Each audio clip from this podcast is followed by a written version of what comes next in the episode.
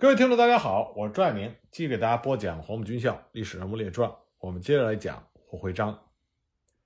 霍辉章接替关麟征，担任云南警备总司令。那么在他的任上，就爆发了震惊全国的政治暗杀事件，也就是李公朴、闻一多血案。一九四六年七月十一日深夜，民盟中央执行委员李公朴在昆明突遭暗杀。四天之后的七月十五日。在李公朴殉难经过报告会上，同为民盟中央执行委员的著名学者闻一多发表了演讲。他掷地有声地说：“我们随时像李先生一样，前脚跨出大门，后脚就不准备再跨进大门。”话音未落，就在当天下午，闻一多先生也遇刺身亡。时人记录闻一多先生的那次演讲文稿，就是著名的最后一次讲演。一城之内。五天之间，两位著名的民主人士、知识分子接连被害，舆论大哗。到底谁是凶手？闻一多遇害一个月之后，案件被侦破，两名凶手被公审枪决。然而真相却远远没有被揭开。因为李文血案受到惩罚的，其实只是几个无名小卒。举世皆知，李公朴、闻一多先生的死是一场政治暗杀，真正的凶手。来自于国民党政府，就连负责调查此案的国民党要员也暗中认为，这场暗杀是出自于蒋介石的授意。那么多年之后，随着越来越多的史料公开，人们发现，说蒋介石直接授意制造了李文血案，证据不足，但是他对李公朴、闻一多这些民主人士的仇视和一再下令的打击，在处理李文血案的时候。种种处心积虑的安排，以及最后稀里糊涂结案的结果，表明了他和李公朴、闻一多的死并不是毫无干系的。这场民国后期最著名的政治暗杀，把国民党专制统治的问题暴露的一览无遗，对于民心向背和众多民主人士、知识分子在国共之间的抉择，产生了深刻的影响。李文血案发生的时候。也就是一九四六年七月十七日左右，蒋介石正在庐山游山消暑散心。当他得知李文旭案的时候，他在日记里是这么写的：“昆明连出暗杀案两起，先李公朴，后闻一多，皆为共党外围之民主同盟之党囚，应特加注意，彻究其凶手，以免共匪做诬陷之宣传。最可耻者，以此案出后。”在昆之民盟囚首八人，皆逃至美国领事馆求其保护。此等知识分子，而且皆为大学有名之教授，其求生辱国，寡廉鲜耻，平时自夸所谓不畏死者，而其畏死至此，书生学者毫无骨骼，乃如此也，可痛。平时日记中每件事情仅记寥寥数语的蒋介石，这次却花费了一百五十多字的笔墨，记述了。昆明发生的事情，日记中我们可以看到，蒋介石的第一反应是担心这件事情会被共产党利用。此外呢，就是对最可耻的民盟成员逃去美国领事馆的谩骂。对于惨遭意外的李公朴、闻一多这两位先生，蒋介石的笔下没有看见丝毫的同情，反而将他们称之为党囚，以囚来称呼一党之首领，言语之下的情绪。显而易见，更何况这个党在蒋介石的笔下，还是他恨之入骨的共党的外围——中国民主同盟。中国民主同盟成立于一九四一年，最初命名为中国民主政团同盟，由多个党派和社会组织联合组建，组织相对松散，有三党三派之称。一九四四年，中国民主政团同盟改为中国民主同盟。由团体会员制改为个人申请参加，他的成员多是当时的社会贤达、民主人士和知识分子。民盟当时的主席就是著名的民主革命家，我们之前讲到过的表老张澜。李公朴和闻一多其实算不上民盟的主要领导人，他们只是民盟中央执行委员。加入民盟之前，李公朴就是颇有声望的社会活动家，早在1936年。他就担任了全国各界救国联合会的执行委员，因为积极呼吁全国各党各派立即停止军事冲突、释放政治犯、建立一个统一的抗日政权等，他被国民政府以危害民国罪逮捕。当时呢，他就是著名的七君子之一。抗战胜利之后，李公朴先生担任了民盟中央执行委员兼教育委员会副主委、中国人民救国会中央委员，继续投身于反内战、争民主的活动。一九四六年二月十日，重庆各界一万多的群众在教场口举行庆祝政治协商会议成功大会，结果国民党特务当场就打伤了民主人士六十多人，制造了教场口血案。李公朴先生就在其中。和李公朴先生相比，在西南联大教书的闻一多先生，更为人所知的身份是诗人学者。他同时呢，也是民盟中央执行委员、民盟云南支部的。宣传委员兼民主周刊社的社长。一九四五年八月十二日，闻一多在得知日本投降的第一时间，就把留了八年的长须剃掉。之前他曾经发誓，抗战一日不胜利，他一天就不刮胡子。不过就在他庆祝抗战胜利之后没多久，他就感觉到了国民党独裁统治的阴影。同为民盟成员的好友李公朴就打趣说：“你的胡子是不是剃得早了些？”闻一多回答说：“那就把它再留起来。”一九四五年十二月一日，国民党在昆明出动了大批的军警和特务，袭击西南联大、云南大学等学校，殴打学生，投掷手榴弹，导致四名师生遇难，五十多名青年受伤。此案发生之后，闻一多就撰写了《一二一运动始末记》，来控诉国民党特务的暴行，并且怒斥说：“这是中华民国建国以来最黑暗的一天。”一九四六年六月底，国民党开始大举进攻中原解放区。为了反对内战，闻一多等民盟的人士又在昆明发起了万人签名的呼吁和平运动。这个时候的中国，民盟是除了国民党、共产党之外的第三方重要力量。虽然没有掌握武装力量，但是民盟的成员多是李公朴、闻一多、费孝通、潘光旦、罗隆基这样著名的知识分子。他们对于社会舆论有着广泛的影响，热心呼吁和平、争取民主的民盟，其实早就被国民党视为敌对力量。一九四六年五四节的时候，云南大学的围墙上就贴出了肆意咒骂民主人士的标语，上面把闻一多叫做闻一多夫，把罗隆基叫做罗隆斯基，意思是他们亲共亲苏。蒋介石对民盟的不满乃至是敌意，都是有据可查的。西南联大的常委，当时清华大学的校长梅贻琦，在一九四六年二月十七日的日记里就记载着，蒋介石召见他的时候，曾经这样提醒他：张奚若、闻一多、潘光旦等人的举动属于清华不利。一九四六年三月二十三日，蒋介石约见西南联大三青团的干部，听到报告，并且联想起西南联大学潮不断的情况，当时就怒火中烧。要求他们对不法的教师、侮辱党国、甘为共匪奴属的张奚若、闻一多等人，应该加以还击。六月五日上午，蒋介石在中央情报指导委员会上再度明确的指示，对民盟不必姑息，罗隆基、沈钧儒、张伯钧都应该施以打击。在南京的中国第二历史档案馆中，有历史学者还发现过这样一条密令，上面写着。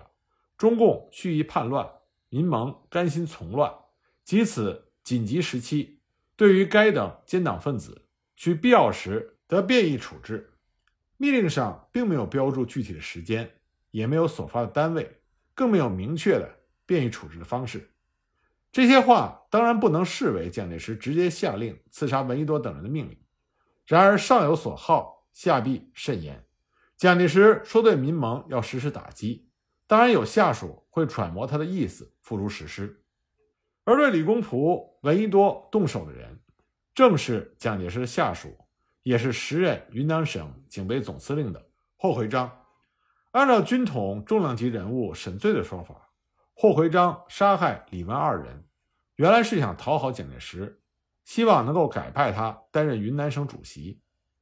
根据确切的史料，一九四六年五月间。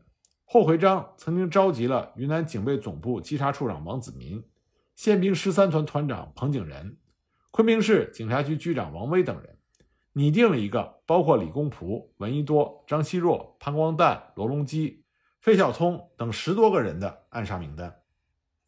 六月二十四日，霍奎章在云南警备总部召开的治安会议上，他就问道：“现在李公朴、闻一多等跟着共产党跑，在昆明闹得很凶，几乎搞到我们总部的门前来。我不知道政治部是做什么的，你们看要怎么办？”他们商量出的办法就是暗杀这些民主人士。按照原来的计划，暗杀方式是不露痕迹的绑架、活埋。但是执行暗杀任务的国民党特务却采用了更为简单直接的血腥手段。有人就会说，这不是碰着猪一样的队友了吗？其实呢，这是很自然的事情，因为在任何专制政权发展的过程中，因为权力不受限制，所以专制政权中大多数的执行者。尤其是基层的执行者，他们会不计后果的采用最直接也是最暴力的手段来解决问题。为什么会是这样呢？这是因为专制政权机器随着它的发展，它会越来越高效，而高效率所带来的成就感会进一步加强在这个专政机器中对高效率的追求。那么，这种对高效率的追求会渗透到这个专政机器的方方面面。那么，因为没有限制，所以呢，高效率的这个目标就变成大多数执行者他脑海里最重要的追求。那么，在很多时候，高效率就意味着简单、粗暴、直接。而当这些具体的执行者形成了这样一种状态之后，他即使在这件事情上没有犯错误，他也会在另外一件事情上犯盲目追求高效的低级错误。那么，李文选案就是一个非常典型的例子。当时闻一多先生如果愿意的话，他其实是有可能躲过这一劫的。一九四六年五月，抗战胜利已经将近一年，在昆明的西南联合大学也正式宣告结束，清华、北大、南开等学校的师生已经开始陆续的北迁，准备回到北平、天津原来的校址复校。昆明城内针对闻一多先生等民主人士的明枪暗箭，这个时候也越加的明显。甚至在西南联大校内的近日楼附近，还出现了用四十万元买闻一多先生头颅的标语。眼看着昆明的白色恐怖越演越烈，闻一多的朋友和同事们都劝他早日北上。只是闻一多是云南民盟的主要成员之一，他也想多留一段时间。另外呢，他的妻子患有心脏病，承受不了路上交通漫长的颠簸，所以闻一多想让全家乘坐飞机返回北平。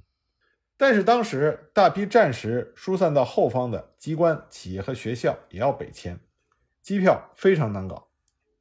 六月二十日，西南联大分到了两张飞重庆的机票，闻一多当时让他的次子和三子先飞往重庆，在那里等到全家到齐之后再同返北平。没想到这一别就是他这两个儿子和闻一多的最后一面。七月十一日。西南联大最后一批北迁的同学乘坐着汽车离开了昆明。当天晚上十点多，李公朴携夫人看完电影，乘坐公共汽车回家。车到青云街，李公朴夫妇下车，经过学院坡的小巷，慢慢的往回走。刚要上坡，就听见后面轻轻的“啪”的一声，李公朴先生突然倒地，他夫人赶紧去扶，结果发现李公朴先生后腰全是鲜血，他中枪了。第二天凌晨四点，历经了七君子事件、教场口血案都大难不死的李公朴先生，永远闭上了双眼。李公朴的遇刺让昆明人心惶惶。闻一多家中又得到更恐怖的消息，说暗杀者有一个黑名单，李公朴排第一位，接下来要暗杀的就是闻一多先生。有一天半夜，一个不认识的青年跑来报信，说三青团某人传出了消息，云南省警备总司令部。决定按照南京的密令，首批暗杀四人，逮捕十多人，闻一多就在名单上。种种刺激之下，闻一多的家人忧心忡忡，可是闻一多先生本人却不以为意。七月十五日上午，昆明学联在云南大学致公堂召开了李公朴先生殉难经过报告会。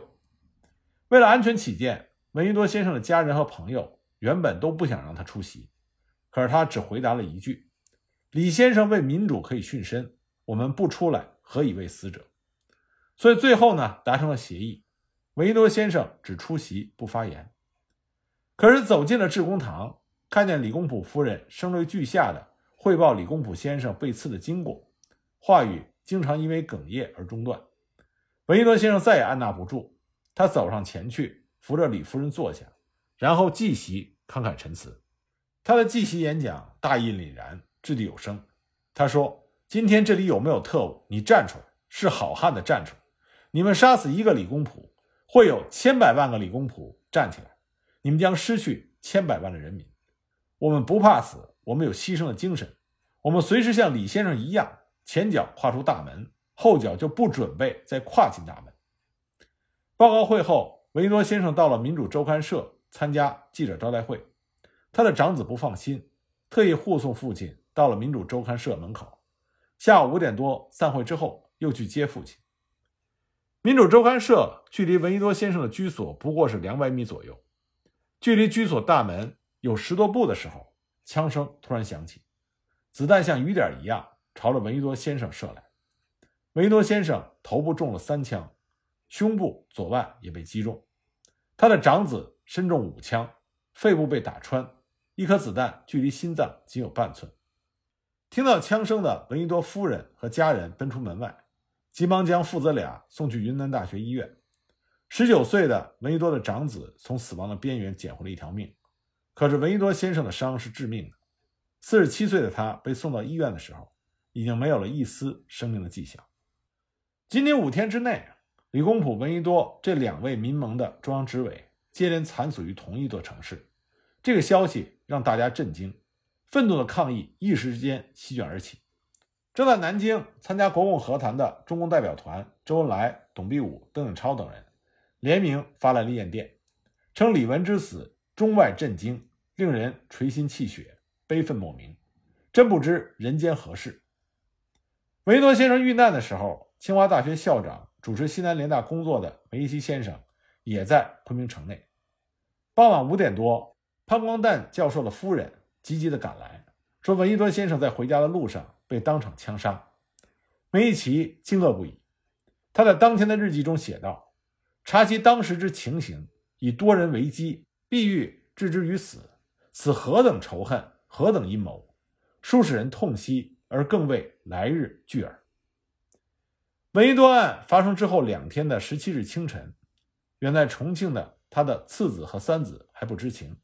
两个人正准备吃早饭，旁边的校友递来了一张报纸，上面赫然印着父亲遇难、大哥重伤的消息。他的三儿子当场就大哭起来，二儿子呢急着要回昆明，好不容易才被教授和同学们劝阻。两个人悲愤难忍，当即写下了“谁杀死了我的爸爸”一文，发表在第二天《新华日报》的报刊上，要政府立即缉拿凶手和幕后的主持人，替他们的父亲报仇。暗杀的真相查起来并不难，李公朴之死的确是一次名副其实的暗杀，或许是行凶者尚有顾忌。行刺的时间是夜里十点多，地点也选了一条少有行人的偏僻小巷，加上暗杀使用的手枪紧贴在李公朴的后腰，仅有非常微弱的爆炸声，连同行的李夫人也是在李公朴倒地之后才发现的。和李公朴之死不同。闻一多先生可以说是牺牲在光天化日之下的明杀。他自杀的地方距离设在翠湖、负有全省治安职责的云南省警备总司令部仅二百米左右，周边不远处还有两个派出所。刺杀时枪声很大，连隔着几条街的云南大学都听得到。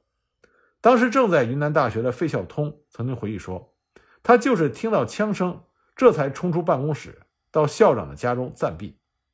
更为夸张的是，行凶者似乎是有恃无恐，多人围击，撤退的时候连弹壳都没有捡。当时现场留下的弹壳可以判断出，行凶者用的是二十响连发的小型盒子炮。这种枪当时是比较先进的，在云南只配备给了警备总司令部。显而易见，云南省警备总司令部难逃干系。蒋介石在十七日。获悉了李公朴、闻一多相继被刺的消息。从当天的日记中，我们可以看到，此前蒋介石似乎并不知情。他在当天还给霍奎章发了电令，要霍回章负责缉获正凶，要求警备司令部应负全责来查案。不过蒋介石也并不是完全信赖霍会章，他同时命令警察总署的署长唐纵亲自赶到昆明主持破案。根据后来出版的《唐纵日记》记载，闻一多案发生的时候，无论是国民党中央还是蒋介石的侍从室情报部门，都是一头雾水，搞不清楚，不知道是何人所为。国民党中央各部门负责人几度开会商议，仍然是不清楚状况。这样的暗杀行动，最先被怀疑的是历来习惯用暗杀手段的军统。沈醉当时任军统总务处处长，他在回忆录中记载，蒋介石从庐山打长途电话到南京，责问毛人凤，毛人凤也回答不出是什么人干的，只能保证说他没有叫人干这件事情。蒋介石大为光火，奉命去昆明查案的唐纵，对能查出什么结果心里是没有底的。他倒是先和毛人凤等军统的头子商量出了一个结果。根据参与讨论的沈醉回忆，这个结果就是再来一次对中国共产党的诬陷。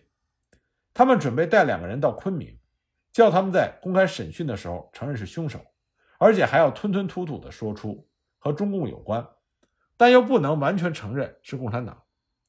沈醉就根据唐纵的要求，亲自去重庆的看守所中寻找这样的凶手。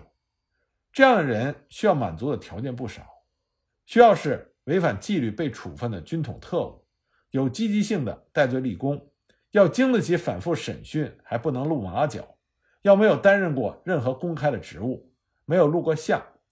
凶手审讯之后会被判死刑，不过唐纵许诺，行刑前会用其他的死刑犯替代，而这两个人会被派到远离云南的东北、西北去任职。那么沈醉还没有把这两个凶手找齐，就已经接到了毛人凤的通知，让他别找了。军统云南站已经有了线索。也许是为了洗清自身的嫌疑，军统以极高的效率查清了李文雪案的来龙去脉。暗杀李文二先生的凶手，全部是当时云南省警备总司令部特务营和稽查处的人。凶手的职务、姓名和事先的布置，以及行凶的情况。都查得一清二楚，主谋不是别人，正是云南省警备总司令霍会章。唐纵是在七月二十三日飞抵昆明，他在当天的日记中写道：“下机之后，郑修元、李淑珍、龚少侠等报告李文案真相及经过情形。我告诫他们，对外的言论要谨慎。”唐纵考虑到霍会章是自己的湖南老乡和黄埔同学。所以他决定先找霍回章面谈，没想到霍回章抵死不认账，唐纵无奈，只好向蒋介石汇报。蒋介石气得当着唐纵的面大骂霍回章是疯子。这个时候的疯子霍回章不但不准备认罪，还自作聪明的又设计了一个一箭双雕的伎俩。霍徽章就是一个活生生的贼喊捉贼的例子。闻一多父子被刺的当天，霍徽章。就以云南省警备总司令部的名义，向昆明各报送去了悬赏缉凶的启事，并且开出了凡能捕获凶犯交付法办者，各获法币一百万元；凡能闻风报讯因而急获者，各奖法币五十万元。这是很高的赏额。那么他表现出来的捉贼的态度非常的积极，看起来完全的不知情。然而，李文血案所引发的巨大舆论反响，这超出了霍徽章的预料。蒋介石又发来了电令，命令他负责急获正凶。这个案子要是没有正凶，恐怕是交代不过去了。可是真凶是他自己，无论如何不能交代。霍徽章就找到了一个他认为可以让蒋介石满意的正凶。七月二十日，霍回章下令逮捕了杨立德。杨立德原来是龙云的重要幕僚，曾经任昆明行营和绥靖总署的副官长。龙云在抗战的时候任云南省主席多年，其势力一直让蒋介石非常的头疼。一九四五年抗战刚刚胜利，龙云就被搞下台，调任军事参议院院长的闲职。那么霍回章就抓了失去了靠山的杨立德，施以酷刑，逼着他承认组织了暗杀团，用意就是在推卸自己责任的同时。把火引向与蒋介石貌合神离的龙云、云南地方势力。霍回章一门心思地对杨立德刑讯逼供，不但面对前来查案的唐纵死不认账，而且对正在庐山避暑的蒋介石接二连三的召见手令也置之不理。蒋介石让霍回章二十四日到庐山面报，可是霍回章直到七月二十五日才启程，而正是在这一天，杨立德终于屈打成招。手握着杨立德供词的霍回章自以为得计，一边呢。准备启程离开昆明，一边已经开始散布假消息。于是呢，国民党官方通讯社中央社昆明分社在霍回章启程之前就发出了一条消息，消息说，经过军警当局连日的努力，对李文二人的暗杀案已经有了确实的线索，日内全案当可大白。途经南京的时候，霍奎章干脆直接宣称，李公朴、闻一多被狙杀案已经获得重要的线索。有关重要人犯前某部队的军官杨立德中将已被捕，并且供认不讳。他还煞有其事地对《大公报》的记者说：“李文被刺是当前有利集团发动的有计划的谋杀，目的就在于嫁祸政府，生怕公众不明白这个有利集团是谁。”霍回章又补充了一句：“谋杀案的主使人已经逃回昭通原籍躲避，原籍是昭通有利集团。”和杨立德又有关，霍回章画了一个圈符合这些条件的只有龙云的三儿子龙生曾。霍回章的栽赃伎俩颇为娴熟，一时之间在报端也是闹得沸沸扬扬，似乎龙云的势力的确是牵扯其中。这已经不是霍回章第一次嫁祸他人，李公朴遇难的时候，他就干过类似的事情。当时昆明街头出现了各种。污蔑李公朴的传单和标语，有的说李公朴有八位太太，其被杀完全是出于桃色纠纷；有的呢大书特书打倒共产党，劝民盟为李公朴报仇；还有标语完全是捕风捉影，揪住哲学家、共产党员艾思奇是云南人这一点，造谣说李公朴是被共产党杀死的，因为李公朴不服从毛泽东的命令，特别派艾思奇将李公朴处死。这些诬陷实在是荒谬至极。当时艾思奇身处几千里之外的延安，无论如何，他也不可能到昆明把李公朴杀死。霍回章试图嫁祸龙云的谎言很快就被揭穿了。原来，云南省临时参议会的副议长李一平，因为公事路过南京，刚好看到霍回章对媒体的表态，他特意发表了谈话，说龙承曾去年夏天就已经回了原籍。言外之意，李文案发生的时候，他根本不可能在昆明，更没有所谓的逃回到昭通原籍。